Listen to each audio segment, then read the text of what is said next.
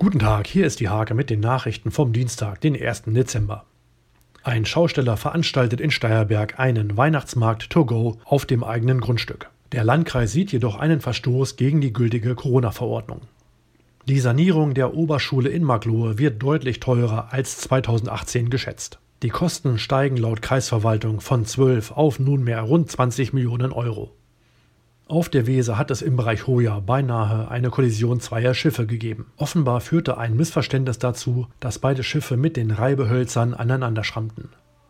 Der Lions Club aus der Grafschaft Hoja hat erstmals einen Wunschweihnachtsbaum aufgestellt. Er steht im Haus der Begegnung in Bücken und kann mit Wünschen versehen werden. Dass man auch mit Maskenschutz singen kann, bewiesen Gottesdienstbesucher in Wietzen. Dort findet am Dienstagabend auch der erste lebendige Advent statt. Diese und viele weitere Themen lest ihr in der Hake vom 1. Dezember oder auf www.diehake.de.